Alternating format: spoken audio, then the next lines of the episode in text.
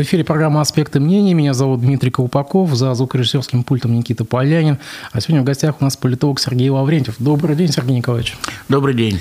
Давайте поговорим о введении в республике уровня так называемой базовой готовности. Это что это вот вообще означает для республики и э, как, бы, как поведет себя бюрократический аппарат с, с этой базовой готовностью?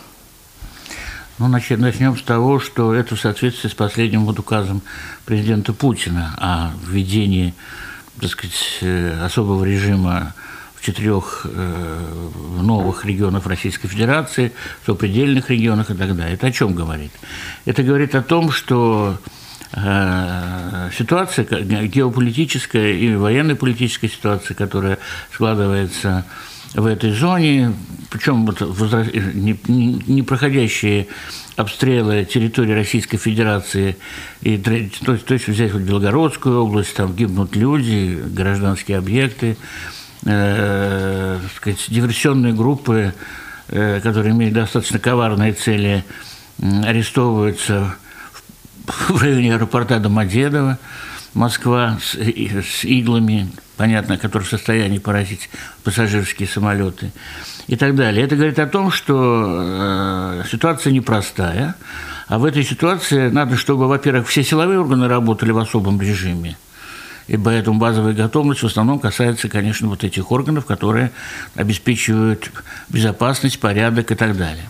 Что касается нас, вот населения, то здесь особо единственное – это бдительность. Если мы где-то на транспорте, в подъезде там увидели какие-то непонятные подозрительные предметы, об этом, конечно, надо сразу сообщать.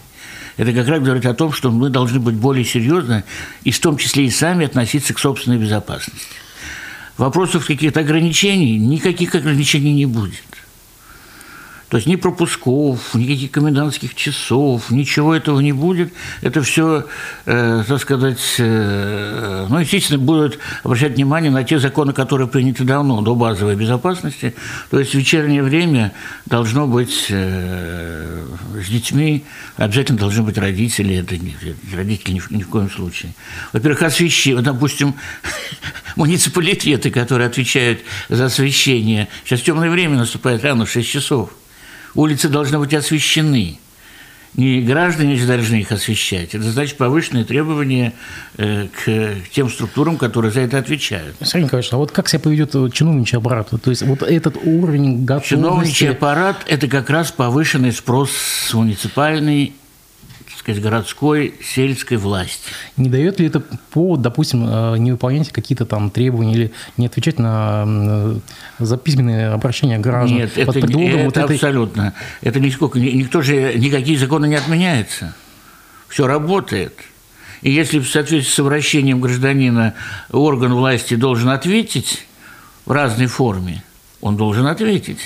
И не говорить о том, что, извините, я занят тем, что то нет – это ни, ни в коем случае никаких, не, не ограничивает никаких дополнительных преференций, так сказать, освобождения от ответственности для чиновников, он наоборот добавляет эту ответственность. Ну вот смотрите, вот в документе, в указе главы республики говорится, что Глава республики может принимать решения по усилению охраны общественного порядка и обеспечению общественной безопасности, хотя, в принципе, губернатор, он же силовиками не командует, на самом деле. В данном случае он получил такое право в соответствии с указом президента страны. И он сам об этом сказал, что он уделяет дополнительными полномочиями руководителей субъектов федерации. Вот это и есть координация вот. В том числе и создание штаба, который под его руководством, это руководитель республики будет, куда будут войдут все силовики и люди, которые отвечают за обеспечение жизнедеятельности всех, и социальных объектов и так далее. Ну вот далее. Реализовывать меры удовлетворения потребностей вооруженных сил, других войск, воинских формирований и нужд населения. Не означает ли это, что, ну, допустим, машины будут конфисковывать население? Нет. Эти машины, которые есть у нашего населения, у нашего населения пока нет ни танков, ни БТР. Ну, внедорожники. Внедорожники тоже. Внедорожники все-таки по уровню вот тех вот боевых действий, которые ведутся там на Украине, эти машины, они разлетаются как карточные домики. Вот. А делать какую-то дополнительную броню, как иногда даже на танке делают, на бронетранспортер дополнительную броню, наверное, обратили внимание, эта техника не готова, она не нужна. Угу. Ну, хорошо, хорошо. А, тут на днях Ради Хабиров пожелал всему миру самой холодной зимы в истории. Вы уже слышали, да, это заявление. А, вот для кого это было сказано? Для внутренней публики или для внешней? Это, я думаю, сказано было в основном для себя, в сердцах причем. Вот, то, что это конечно, надежда на то, что э, подмерзающие граждане Европы начнут думать и большего требовать от своих правительств. Это шантаж? Ну, какой же это шантаж? Шантаж – это когда мы обязательно, это пожелание. А что, руководитель республики не может пожелать? Так, как и вы. Чего что угодно. Вы можете пожелать э, теплой зимы, если хотите. Толк от этого не будет. Что его пожелание, что ваше, имеет одинаковую цену. Ну что ж, а, прямая линия с главой региона запланирована на 27 октября. А, значит, э, что хочу сказать, на федеральном уровне а, прямое общение с главой государства пока поставлено на паузу. Да, мы же видим. Хабиру есть что сказать? Это вот, или это как бы такая позитивная повестка, да, на, на, на фоне лавин жалоб его в соцсетях, э, как бы для чего сейчас э, это устраивается прямая линия? Понимаете, дело, непосредственное общение, вот если это будет непосредственное общение, это прямая линия, а не инсценировка, так сказать, такая социальная инсценировка, это не, не в рамках, как это сейчас говорят, информационной гигиены – вот эта информационная гигиена, если будет формат установлен, то достаточно сложно ему можно давать. Сказать, что ну да, галочку поставили, но главная цель такого общения – это ведь э, убедить, доказать, э, рассказать, допустим, об особенностях решений для того, чтобы вот эта связь между властью и населением, она не стала хуже, слабее, а наоборот, чтобы она была теснее. Почему? Потому что сегодня Э, как никогда в стране, ну, наверное, в нашем районе тоже, нужно вот это взаимопонимание власти и общества. Потому что общество в нынешнем состоянии, оно должно быть едино, потому что иначе мы не сможем обеспечить поддержку нашей армии, как вот эта некоторая эйфория первых там двух месяцев вот этой специальной военной операции показала, что, увы, э, под руководством натовских военных инструкторов э, украинцы научились воевать. И у них иногда это даже неплохо получается. Это к вопросу, где они были 8 лет? Ну, где они? Там еще вот сейчас информация уже есть, что НАТО уже тренировало э, украинских военных вести боевые действия в городах с 2016 года. То есть подготовка идет давно, поэтому наша разведка слава богу, работает, и поэтому вот эти все разговоры о том, что э, украинцы насчет, вот насчет, вернее, даже психоза, который пытаются раскрутить натовцы, американцы, в том числе и украинцы, хотя они, хотя они еще не натовцы. Хотя э, многие уже руководители на уровне правительства Украины говорят, что де-факто мы в НАТО.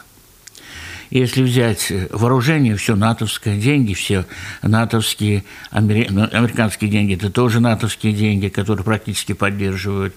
Инструктаж, подготовка в лагерях НАТО. Что там не натовского? Это НАТО.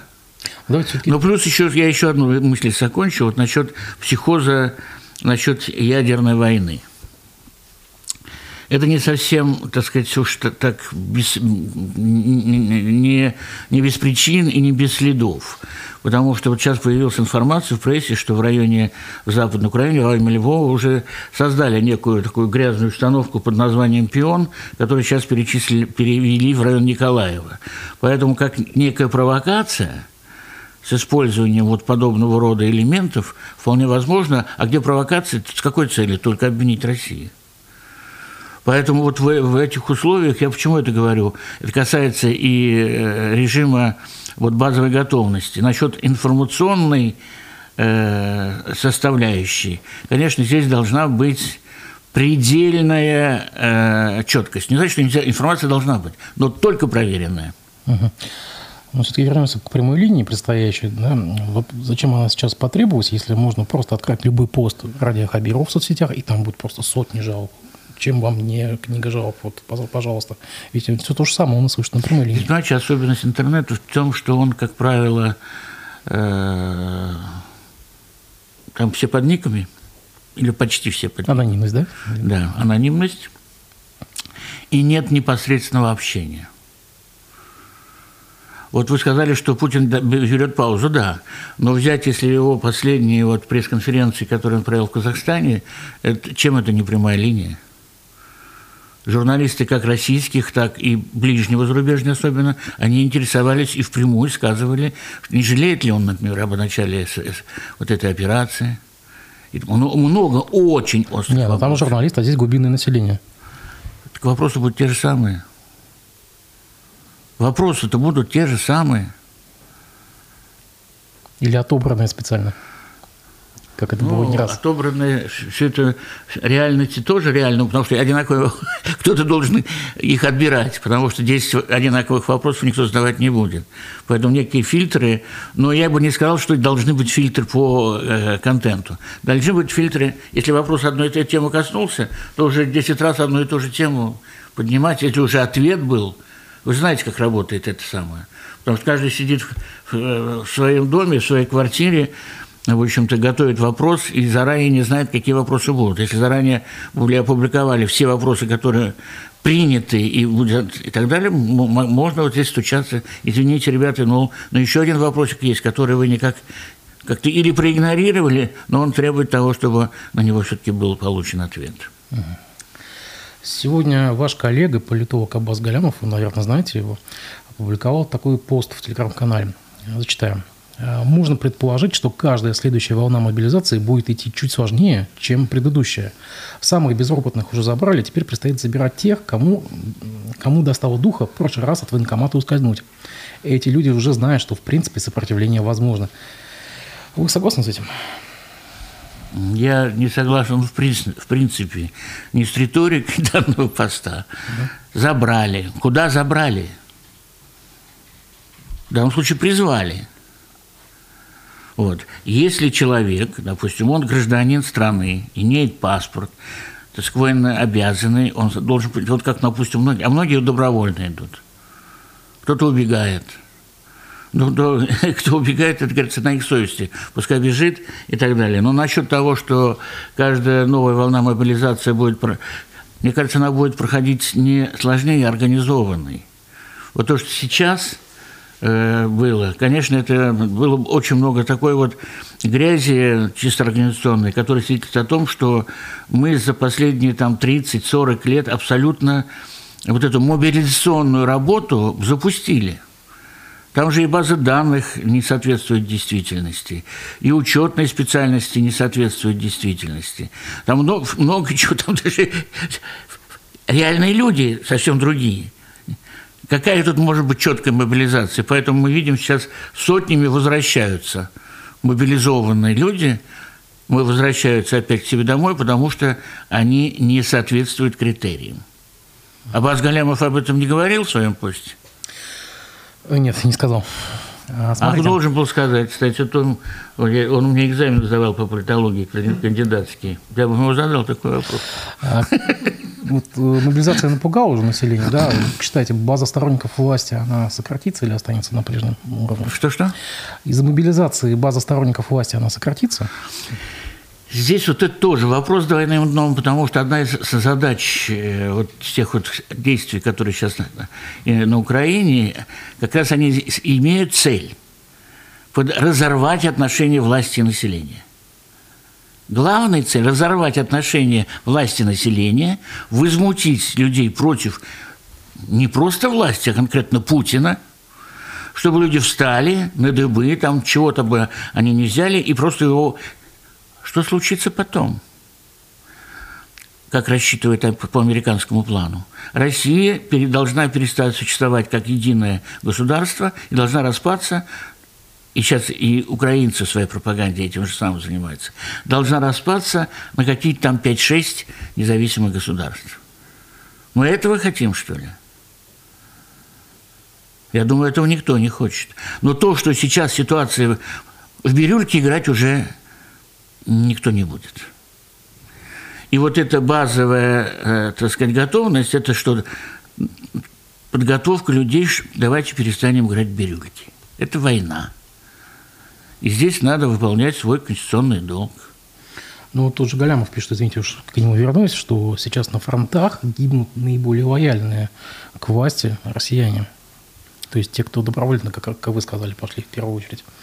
Наиболее лояльные, там, мне кажется, это граждане Донецкой, Луганской областей, и даже те, вот, которые сейчас батальоны формируются в Запорожье и Херсоне, они очень лояльны.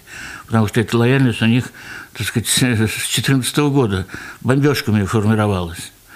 А вот те, кто добровольно, они понимают. Они просто начинают понимать. Вот мне вот интересно показался один мужчина такой в районе, наверное, 40 лет. Э, у него простой вопрос. Он явно говорит, э, это не его профессия, будем так сказать. Ну, когда его вопросили, вы-то зачем добровольцем пошли? Он сказал, у меня дети маленькие. Все. Сергей Николаевич, а вы сейчас упомянули некий американский план по развалу России. Можете вы обрисовать схему этого плана? То есть в чем заключается ну, здесь план? ситуация такая, что они... Этот план надо читать зарубежную прессу. И особенно бывшие американские военные, когда они ходят в отставку, они с большой охотой начинают публиковать так сказать, на то, что они востребованы и так далее. Вот те планы, с которыми, естественно, они знакомы. И насколько возможно это сделать достоянием. И вот э, то, что я говорил, это я как раз сегодня в интернете прочитал цитату одного военного, который был командующим до 17 года американскими войсками в Европе. Вот как раз он и говорил, что главная задача – это возмутить людей, то есть это должен быть импульс быть, импульс, чтобы людям стало плохо, чтобы они стали так сказать, э, возмущаться и все свои возмущения направить конкретно, убрать Э, Путина, найти, э, так сказать, дестабилизировать общественно-политическую ситуацию в стране.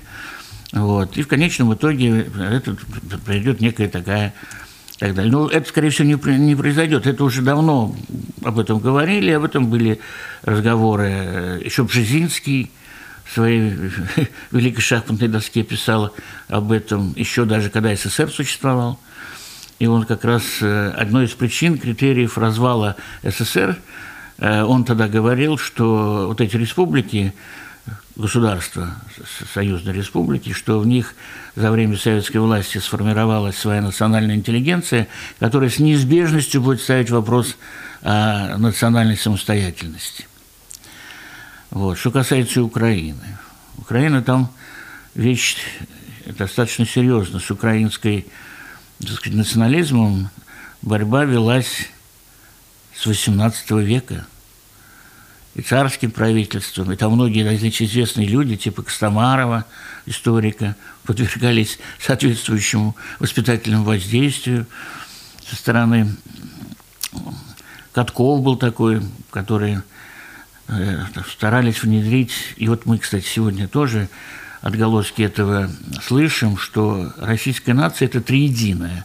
Украинцы, русские, белорусы – это один народ – Украинцы против этого боролись, говорили, что нет, украинская мова – это самостоятельный язык, а когда это становится частью национального самосознания, там это неизбежно приведет к, к, к констатации того, что это отдельный народ, что и происходило, кстати, неоднократно. А мы все время это дело умалчивали, забывали и, так сказать, добровольно дарили, я имею в виду большевиков, в то время дарили целые куски территории это в том числе и Украины, вот этой незалежной. Сергей Николаевич, получается, что возмутиться люди могут только по наускиванию американцев? Нет, они могут возмутиться тогда, когда это э, действительно причина э, достаточно для того, чтобы... Э, но когда на кону стоит национальная независимость и существование государства, Россия здесь, россияне сделают выбор в сторону борьбы за Родину. А что говорят соцопросы? А соцопросы об этом и говорят. 70-80% рейтинг Путина только растет. Давайте к другим новостям. Ученики школы номер 18 Фэшенбая записали видеообращение, в котором попросили главу республики событий мобилизации своего зауча и учителя истории. Видео провисело в сети всего несколько часов и было удалено. Администратор паблика «Подслушанный Шимбая» объяснил, что ему пришлось удалить этот пост по просьбе авторов которые сослались на то, что и ребят попросили не создавать шумиху вокруг этой ситуации. Кстати, уже не первое видео такое подобное от школьников. Вот таких видео с каждым днем становится все больше, и давление на этих э, авторов этих обращений как бы вырастает. А зачем их давить? Ну, пусть говорят. Но здесь ситуация Пусть говорят. Мы, когда э, принимается решение о мобилизации, я почему говорю, что это там столько много всяких вот вылезло э, недоработок, и это тоже недоработка. Потому что в первую учителя, которые сегодня заняты в учебном процессе, они должны иметь бронь стопроцентную. Стопроцентную. Почему? Потому что учебный процесс кто-то останавливать будет, что ли? Мы же не, э, так сказать, закрываем школы, не останавливаем образование. Поэтому вот эти все обращения, которые были, это не только в Ишимбае, это по всей стране есть. И, кстати, уже принято решение учителей не, мобилиз... не подвергать мобилизации. Ну, так мобилизуют. Так значит, надо обращаться. Есть, есть места, куда это обращаются. И решать вопросы, и все. Так забирают как бы на раз-два, а потом пиши в окопе нет, жалобы, что ли? Ну нет, это, если решительно этим делом заниматься, я думаю, что это, этого не будет. Тем более уж учителей истории сейчас э, отправлять, там есть кого отправлять, которые готовы вот, иметь соответствующую военно-учетную специальность. Ну хорошо, а зачем давить тогда на тех э, детей, которые Это пишут, другой вопрос уже. пишут такие обращения? Зачем? На детей вообще давить никогда не надо. Пишут они обращения, не пишут они обращения. Вот, это обязательно. Но это, к сожалению, недостаток нашей школы, которая идет еще советских времен. Ну, скорее всего, не школа, да, это как Да и школа тоже. Администрация района. Я помню, моя племянница как-то приходит и говорит, дядь, э, напиши, пожалуйста, клятву за меня. То за нее должен написать какую-то клятву. Я говорю, Марин, а вот в чем ты вот, клясться должна? Это перед приемом в пионера что-то такое. Она говорит, не знаю. Я говорю, ты не знаешь, что и не пиши никакую клятву. Вот когда будешь знать, тогда и напишешь сама. Вот поэтому здесь вот в школе надо вот эти вот варианты по, так сказать, формированию какой-то социально активной позиции, но судя даже по тому, что они пишут и обращаются, она у них есть. И уж тем более давить их за это ни в коем случае нельзя. Это надо, это предмет для разговора. И все. С ними. Поговорим об уехавших. Э, как считаете, а как вот э, властями рассматриваются те, кто после объявления мобилизации покинул страну? Это враги, неблагонадежные. Ну, мы же спокойно дали уехать, границу никто не перекрывал, на самом деле. Есть... А мы сейчас не перекрыты. Ну вот для власти это кто, кто это? Враги, неблагонадежные? Кем их будут называть в будущем? Здесь, понимаете, ситуация. Не патриоты. Ну, здесь сложно сказать. Почему? Потому что одно дело патриотизм, э, так называемый, есть же вот определение патриотизма разные. Вот. Ну, возьмем, допустим, квасной, да? Слышали, наверное, квасной патриотизм. Это значит, в любом случае, все, что, э, допустим, наше, все лучше. И квас лучше, и картошка вкуснее, и так далее, и так далее. На что, конечно, всегда де-факто можно показать, что это, извините, но это не так. И есть так называемые критические. Вот я считаю, что патриотизм может быть и критический. Почему мы должны смотреть спустя рукава на безобразие, которое творятся в условиях мобилизации? Это, ну, в смысле, недостатки, которые там довершаются. Это же надо критиковать. Что, после этого человек не, не, не патриот, а, так сказать, какой-то там критикан, который подвергает, так сказать, основы, свергает и так далее. Нет же. Не, ну с критиканами вы же видите, что как поступают. Здесь ситуация другая. Вот один из э, таких русских философов, он как-то говорил, что бросать камни в спину военных людей, которые на войне, вот это безобразие. Вот здесь должны быть моральные фильтры личные. Вот. Другое дело, что когда, так сказать, ну, придет время подводить итоги, то как раз там можно все решить. Вот почему, кстати, так сказать, сегодня э, в информационном поле не так много уж критических замечаний по поводу того. Единственное, что люди проявляют нетерпение, мол, ну сколько можно же, вот сколько вот так там уже и наступают, отступают, сдают, принимают, страдают, кстати, простые люди, которые там живут в этих лиманах купянских и так далее. Вот, надо же с кого-то спрашивать. Вот. Но устраивать из этого митинг, сами понимаете, в условиях введения боевых действий просто нельзя. Это просто нельзя. Нужно расшатать ситуацию. Это запрещено, в принципе, по всем законам, так сказать, военного времени, и тем более в, в тех регионах, где это объявлено вот это э, положение. Вот. Что касается... Ну и что уехали? По большому счету трусы. Кто mm. же это? Ну, смотрите, вы сами сказали, что границы до сих пор э, открыты, да? Это значит, что из страны выпустили протестный электорат? Ну, это не электорат. Ну, особо недовольные. Ну, особо недовольные. Ну, смотрите, если в Казахстан вот во время, после объявления, ну, выехало где-то 450 тысяч человек. Вот эти все пробки, ля-ля-лю-лю. Ну, разные оценки есть, сколько уехало. Ну, статистика на границах, статистика на границах четкая, там считают людей. Сколько Но уже не, не только Казахстан, еще и Грузия есть. И ну, неважно, в Грузии там тоже, ну, 200 тысяч там.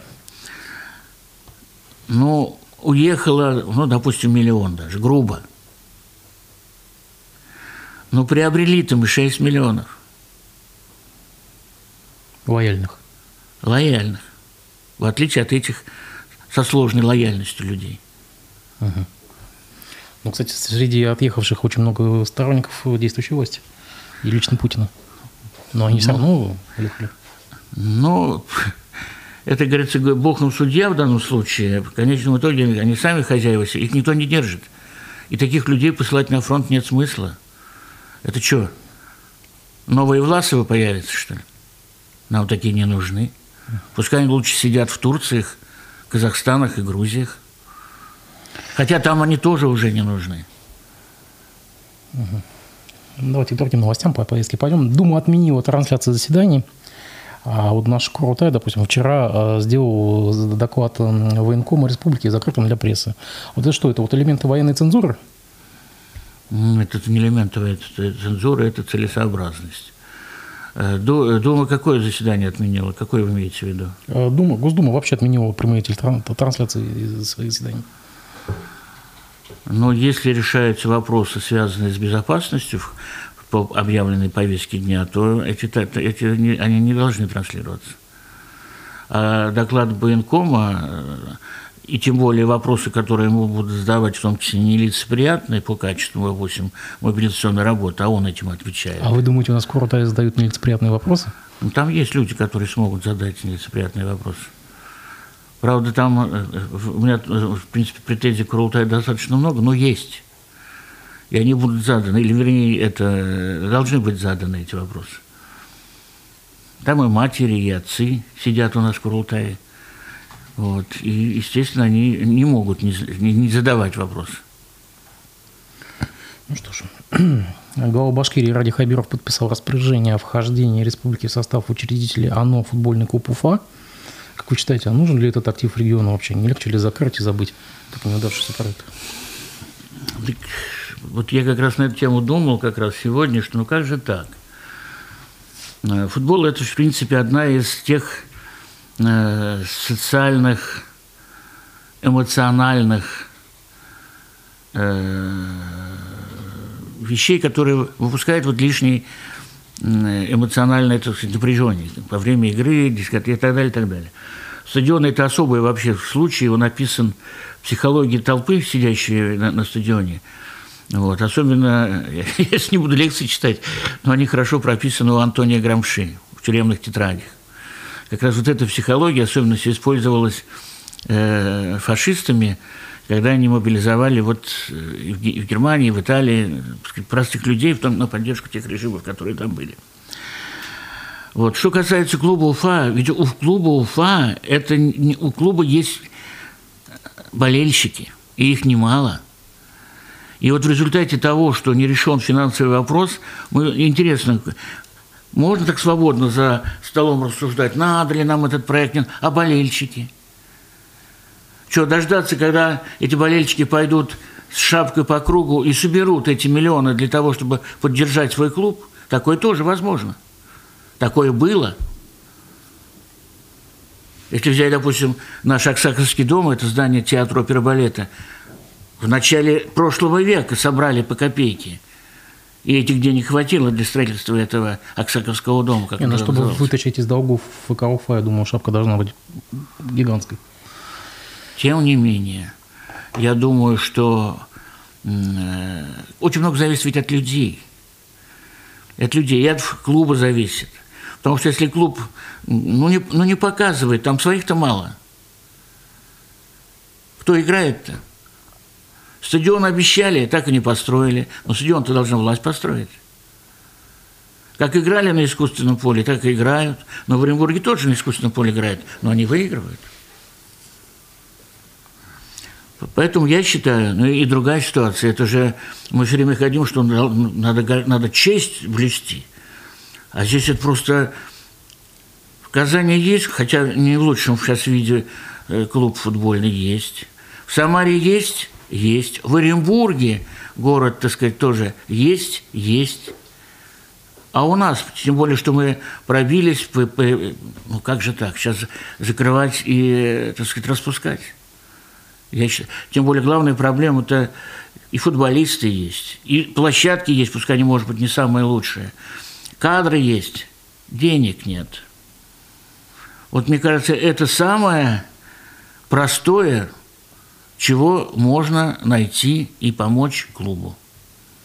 И это надо сделать. Я считаю, что э, руководство в данном случае ради потому что свой дворец борьбы он достраивает, вернее, не тоже достраивает, он фундамент вот запустил. Это надо. Но это не такой массовый спорт, как футбол. И ограничиться только хоккеем, хотя хоккей э, у нас в республике это практически национальная игра, да, как борьба. Вот. Футбол то же самое. Футбол – это мировой, э, так сказать, тренд, который просто без него... Э, я вот был, где вот был? А, где-то был в Болгарии, в каком-то храме, и какой-то там служка такой мелкий что-то помогал, спросил, откуда мы. Мы говорим, мы вот из Башкирии, из Уфы. А, футбольный клуб Уфа, я знаю, он играет в Вышелите. Ну, уже не играет. Ну, вот сейчас не играет, это был раньше. Это, знаете, в чем дело? Это бренд. К сожалению, у нас он есть, и тем более носит Уфа. Вот когда называли, они думали, что они бросают тень на всех уфимцев, когда вдруг случится вот такая беда, которую сегодня клуб переживает. А руководство города и вообще горожане, где они? У нас попутно, кстати, загибаются гандбольные, волейбольные и баскетбольные клубы. Кстати, на вашем месте не так давно а, был Арсен Нурджанов, он как бы сказал, что на самом деле помирают они по той причине, что эти виды спорта никому не интересны и просто на них никто не ходит. Вот Нет, на волейбольный э, клуб э, «Урал» на него ходит. Есть трансляции на телевидении, на него ходят, и слава богу, так сказать, я думаю, что там э, все будет нормально. И так не так уж много нужно и э, средств для, для содержания и площадки, хотя площадка не лучшая, на которой играет этот клуб, прямо скажем. Это опять же мы отстаем и проигрываем э, Казани. Казани уже давно уже город, где проводятся мировые первенства, не говоря уже и так далее, и так далее, российских соревнованиях, а мы все сидим на уровне сельских дворовых команд. Ну, это же часто. не массовый вид спорта. Может, mm-hmm. действительно, Джанов прав, это же не массовый вид спорта, они никому не интересны. Ну, как никому, ну, то есть ну, ходят я, родственники. Арсену, может быть, и не интересно. Тут Арсен я знаю. Но людям, вот, которые, вот надо просто сходить на площадку, посидеть, посмотреть, ну, несколько сотен человек сидит, не, не тысяч, если даже только сотен, это уже хорошо. Они же не, э, так сказать, за углом с бутылкой сидят, не так далее, а они болеют за свою команду. Как думаете, республика спасет эти три клуба? Что? Республика спасет их? Гандбол, да, Я думаю, что должно быть нормально, это самое, конечно, спасет. Я считаю, что это обязательно нужно сделать. Это, э, кстати, будет делом чести и Ради Фаридовича. Потому что это очень серьезный вопрос. Это вопрос доверия, особенно тем, кому он обещал, он же встречался, обещал, и с теми болельщиками, и с теми, и с теми, и так далее, и так далее. Ну ладно, вот сейчас, ну, ну спортивное сооружение – это серьезная тема. На, спорти, на спортивные соревнования люди ходят – в отличие от кинотеатров, например, куда люди уже не ходят. Может, уже показывать, потому что нечего. А, другим вопросом, смотрите, фракция УДПР вчера на заседании э, Курултая выразила сомнение в необходимости создания Конституционного совета.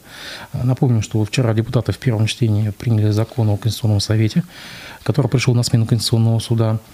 В ходе обсуждения от имени главы фракции УДПР выступил э, Вячеслав Рябов. Он выразил сомнение в необходимости создания этого органа и задался вопросом, сколько как бы, на него будет тратиться. Да? Конституционный суд республики из нескольких человек, как он сказал, тратили по 36 миллионов рублей в год.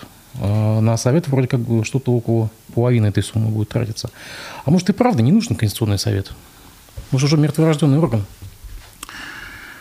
Ну, все зависит от этого. Конституционный суд, да, в условиях, э, допустим, большой страны Конституционный суд э, Российской Федерации, так сказать, представителем который является Горький, он работает, много там э, дел проходит.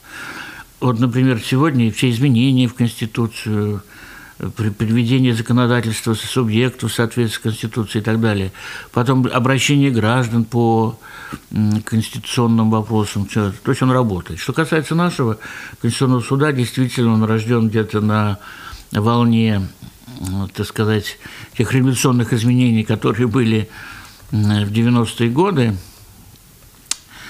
и э, сыграл, будем так сказать, что он не то, что мертворожденный, он просто сыграл свою историческую роль, когда, так сказать, принимались Конституции, принималась наша Конституция, шел процесс согласования конституционных норм на федеральном уровне, вот. Э, Конституция сейчас уже устоялась, по ней работает. Может быть, сейчас обращение граждан на соответствие, несоответствие тех или иных так сказать, действий власти Конституции граждан, соответствие Конституции, практически нет.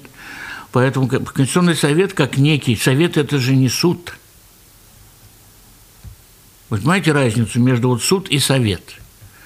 Совет – это, так сказать, совещательный орган. При, по большому счету, любой комитет госсобрания Курултая, допустим, комитет по конституционному и государственному строительству, вполне может эту функцию выполнять там же есть депутаты, конституционалисты, которые, так сказать, так далее. Вот что даже, ну, другое дело, что это депутаты, это комитет, так сказать, Скрултая, а чтобы он объединил все органы власти, Конституционный совет, вот, в том числе там должны быть и представители муниципалитетов, там должны быть представители и каких-то гражданских сообществ, и исполнительной власти тоже. Вот, наверное, такого рода совещательный орган необходим для того, чтобы так сказать, держа руки на пульсе, пульсе конституционного строительства. Тем более сейчас, вот, вот то, что сейчас происходит в стране, это очень серьезные изменения, и их еще будет больше. В том числе и в конституционном порядке. Потому что это сейчас вот эта операция – которые проходят, общество проходит эти испытания, не только наши э, силы военные, вся страна, и общество, и государство. И здесь, если и общество должно измениться, и государство должно измениться. И здесь, чем больше мы будем думать, размышлять э, конституционными категориями, тем пользы будет больше. А если забыть, то я многоточие здесь поставлю. А, кстати, Сергей Николаевич, а вот вы можете вспомнить за последние годы хоть одно решение Конституционного суда республики? За последние 5-6 лет, наверное, не вспомню, потому что они наверняка они были, но они вряд ли такого, ну, решительные. Я, не, я сам не конституционалист, поэтому я как-то, э, ну, просто не, не помню. Вот, скорее всего, они были, потому что мы э, ну, пример привести нечего. Не смогу привести, ага. да. Это надо с юристами разговаривать. Ради Хабиров запретил главам муниципалитетов закупать материальные ценности на новогодние праздники. А, готовы вот, э, ну, интересная новость, да, сам по себе. То есть а, никаких новых елок, получается, никаких новых э, декораций. А вот власти сами на себе готовы экономить на своих расходах, на командировках, фуршетах, там, на бизнес-джетах? Интересно, вот этот вопрос, как думаешь? Ну, насчет того, что новогодний, на новогодних, я могу сказать, что это не от нас идет, это идет от столиц. И первые такие решения – это Санкт-Петербург. Сказали, они отказались от новогодних празднеств, больших, массовых. Новый год отменить нельзя. И Новый год, это, в принципе, считается даже семейным, домашним праздником. И дома все равно и будет стоять елка, и будет стоять шампанское, и, естественно, и деньги на оливье найдутся, и на, на мандарин. Все это будет. Другое дело, что вот эти корпоративы, которые в последнее время, это последние 10 лет же практически, приобрели просто какой-то гигантский характер. И причем они и крупные фирмы их проводят. Маломальский юбилей, пять лет нет, надо провести какой-нибудь там мощный корпоратив там, и так далее. Уже с сентября месяца залы все закупались в городе, которые для проведения корпоративов. Я вот считаю, что это не, такого не должно быть, вот, потому что там в конечном итоге действительно э, серьезные средства расходуются. Правда, они идут не просто так, они идут же на поддержку тех же производителей, тех же производителей детских игрушек и, э, так сказать, ну, много чего, что используется во время новогодних праздников. Другое дело, что детские елки обязательно будут, никто их не отменит – и так далее. То есть этот новогодний праздник ну, вернется, может, несколько традиционный формат, которому привыкли вот все мы. Без этого размаха, разгула и, э, так сказать, финансовой разнузданности. Я к тому, что ВАЙС готова продемонстрировать на своем примере, как она экономит. Вот издание «Профи» сегодня публиковало материал «Бессмысленная трата денег. Во сколько обошлось республике перелет Хабирова». Здесь все, тут все загранкомандировки, и тут буквально такие баснословные суммы. Вот вам пример. Пожалуйста. Нет, ну разлучи это все слова общие, потому что командировки, они, как говорится, всегда есть и будут, и они просто необходимы для того, чтобы, и как по республике, потому что там же не бесплатно, там все равно тратится транспорт, бензин, там прочее, прочее, много чего нужно. И как можно управлять территорией, не, э, так сказать, посещая различные так сказать, города и веси этой территории. И плюс еще страна наша большая, и поэтому на все бюджеты всех федеральных и региональных так сказать, регионов, она, они имеют достаточной статьи для... То есть вот, вы считаете, эти, эти траты обоснованы? Я считаю, что... Я даже не читал, я считаю, что это обосновано. Другое дело, там же есть соответствующие статьи. Если все это соответствует 261 и там так далее, статьям по государственным закупкам, то все нормально. Отлично. Собирается уже третий батальон добровольческий. Будет э, именоваться батальон имени Салтываева. Как думаете, сколько еще будет батальонов? То есть этот процесс не остановим? Ну, я думаю, что только сколько необходимо. Вот. Собирается, это же мобилизация. Там же батальоны, как правило, это даже не отмобилизованные, а добровольцы. Вот. Другое дело, что здесь нельзя делать поспешности – и отправлять, допустим, на, на линию фронта неподготовленных людей, не знающих, так сказать, особенности поведения в нынешних ситуациях. Вот, то есть это надо, это смех мер, ну почему лично даже сегодня, кажется, Путин посетил какой-то из полигонов и даже... Вчера, да. Или вчера это даже стрелял там из, как, из какого-то оружия. Вот, то есть личный контроль это необходим. Вот, и батальоны это тоже необходимо потому что добровольческие. Если, это, это, в принципе, нормально, почему нет? А если еще больше будет, что им отказывать? Желающих. Ну, я вижу, что вы не желаете. Вот. А вот есть люди, которые желают. А, кстати, бизнес пожелает профинансировать создание этих батальонов. Для, для третьего батальона создали благотворительный фонд, который займется финансированием но пополняться предполагается, что из сочувствующих э, предпринимателей. Э, пойдет бизнес вкладываться? Ну, бизнес на то и бизнес, он обязательно пойдет. Вот, потому Насколько что, добровольно? Ну, там по-разному. Здесь вот сейчас это, во-первых, никогда не узнаешь.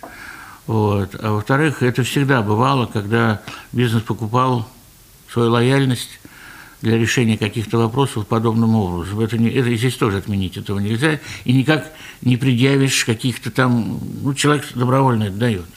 Я думаю, что вот как раз может быть и, и э, добровольное пожертвование для вооруженных сил, это, кстати, очень даже неплохо. Вот судя по, там, по тем, значит, подаркам, которые шьют женщины, там они шьют какое-то оборудование, теплое белье там, и так далее, и так далее. Это много чего надо. Вот, тем более в условиях э, зимы, которые предрек Илья Фаридович, нам особенно нужны теплые вещи. Вот, я думаю, что из бюджета этих не на все хватит. Придется все-таки благотворительностью пользоваться. Стелла Уфа, город трудовой доблести, откроется в начале ноября. А, только недавно открыли памятник Шеймуратову. А вы как считаете, что это тяга к символам нашего руководителя республики? Кстати, вы были около памятника Шеймуратову? Нет, пока еще не был. Сходите. Памятник совершенно замечательный. Я тоже вначале думал, что э, Советская площадь, она давно со сложившейся архитектурой, э, имеет свое лицо, особенность, так сказать, восприятие. Но здесь, когда вот полностью в комплекте э, специальный выходной день поехал, чтобы можно. Обычно, когда э, рабочий день, очень много суети, бегать, кто-то едет, кто-то приходит и так далее, и так далее. Здесь выходной день. Город так спокойный. Столько людей приш, прие, приш, приехал туда. Вот же после открытия, через 2-3 дня прошло, вот, которые пришли на, на площадь к памятнику, очень много. И он производит впечатление. Он производит впечатление и сам, он не портит площади. Он, и причем он при, при действительно всем воинам, павшим за Родину, это очень актуально, это хорошо. Вот. Насчет Стеллы, э, Уфа – это город трудовой славы, но если это, это разве не так – тем более в Уфе есть и стелла, допустим, посвященная Декларации прав человека, которая стоит на коммунистической в авиационного института. Это что, не знак символа? Это тоже символ, причем важный.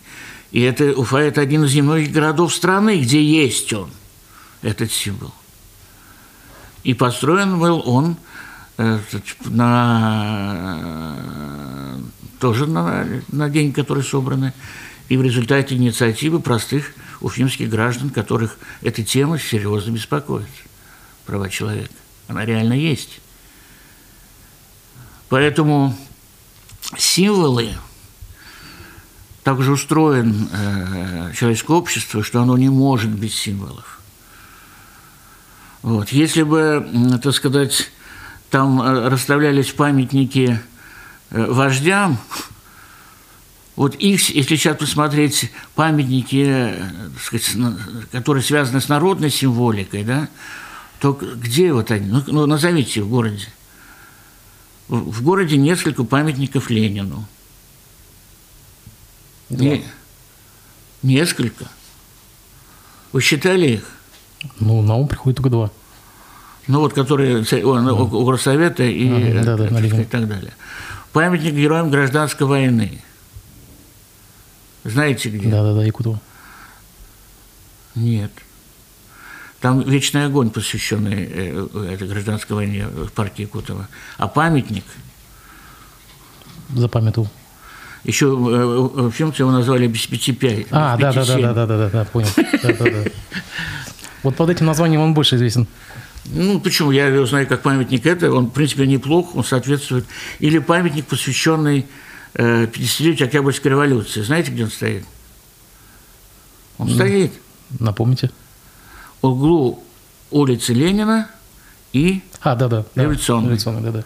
Около бывшего магазина «Хрусталь». Да, да. Это металлическое знамя, оно, оно, оно стоит.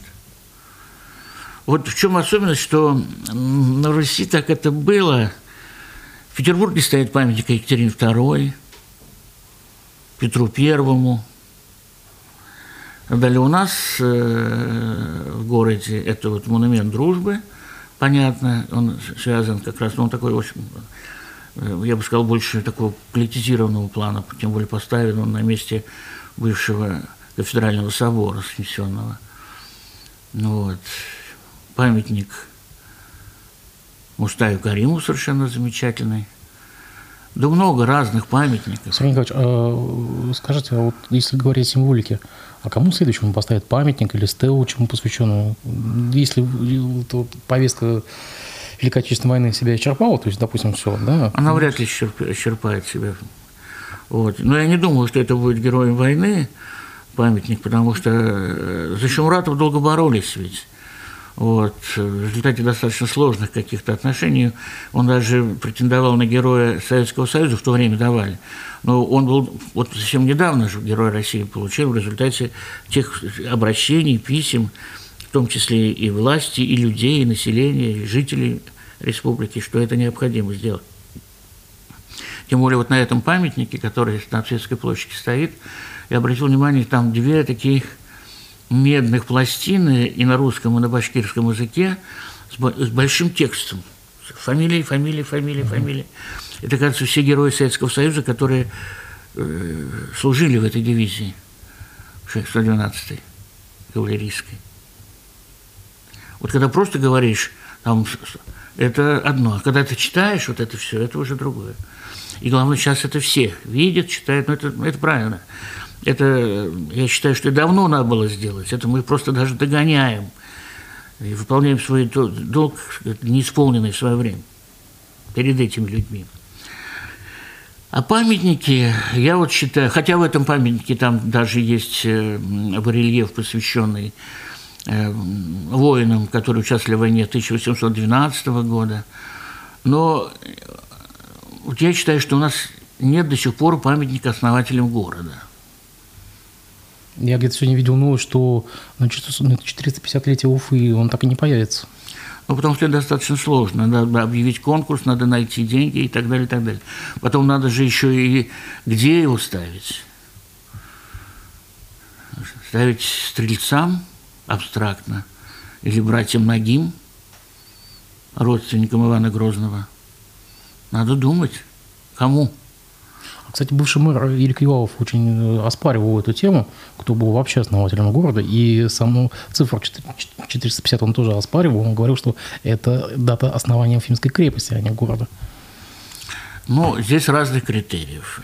Некоторые считают, что э, началом любого города является письменное упоминание города в каких-то письменных источниках. На месте Уфы ведь и до появления Уфы там было некое, вот как показывают археологические раскопки, это было место, где э, нагайские ханы собирали свою э, дань. И, в принципе, здесь было место, где жили люди, но не было крепости. И это место не имело названия. Так-то можно считать, что вообще несколько тысяч лет – этому месту. Как Казань поступила. Город да, мы можем старше Казани или можем первенство перед Москвой заявить. Вот. Потому что если посмотреть даже вот на те памятники, которые есть в Краеведческом музее в нашем, да, там вот здесь серебряные блюда сасанидов. Когда они существовали, это вообще это кошмар. А здесь уже было, это же не просто, это и дорого, и тяжело, и тем не менее это же здесь было. Это место, где все-таки были какие-то элементы культуры, цивилизации, торговли, и были люди, которые этим занимались. Но все-таки упоминание о городе – это когда упоминается в каком-то документе. Когда основание города, крепость строится, поэтому здесь разные – 1574 или 1586. Две даты как бы дискутируются, но все-таки мы вообще, сторон... ну, вообще мы сторонники все состарить побыстрее, потому что это сразу, вот, пожалуйста, юбилей 450 лет через два года. Вот, но это имеет основания. Финансовые, в первую очередь. Ну, финансовые тоже. Это, я думаю, что здесь, э, и здесь даже э, крик не проведи. У нас мы просто не умеем иногда проводить как-то все это дело в свое время. Вот была Олимпийская лотерея. Проведи лотерею, собери средства за счет продажи лотереи, там и выигрыш будет, мероприятие будет, и деньги будут конкретные. А там все это монополизировали. Все эти лотереи, Рослото и все прочее. Там Хорошая идея, кстати. Мне кажется, жулики только Лотерейный билет вручать вместе с повесткой. А? Лотерейный ну, билет. Ну зачем же так вместе там вот опять же ерничаете и так далее. Вот подобного рода ерничание явно не ложится в формат базового э, это, это, объявленное ситуации, которая сейчас. Да-да-да. Сергей Николаевич, спасибо вам большое, что пришли. Очень интересный разговор получился. Ждем вас еще на эфиры. Друзья, хороших вам выходных. Всего доброго.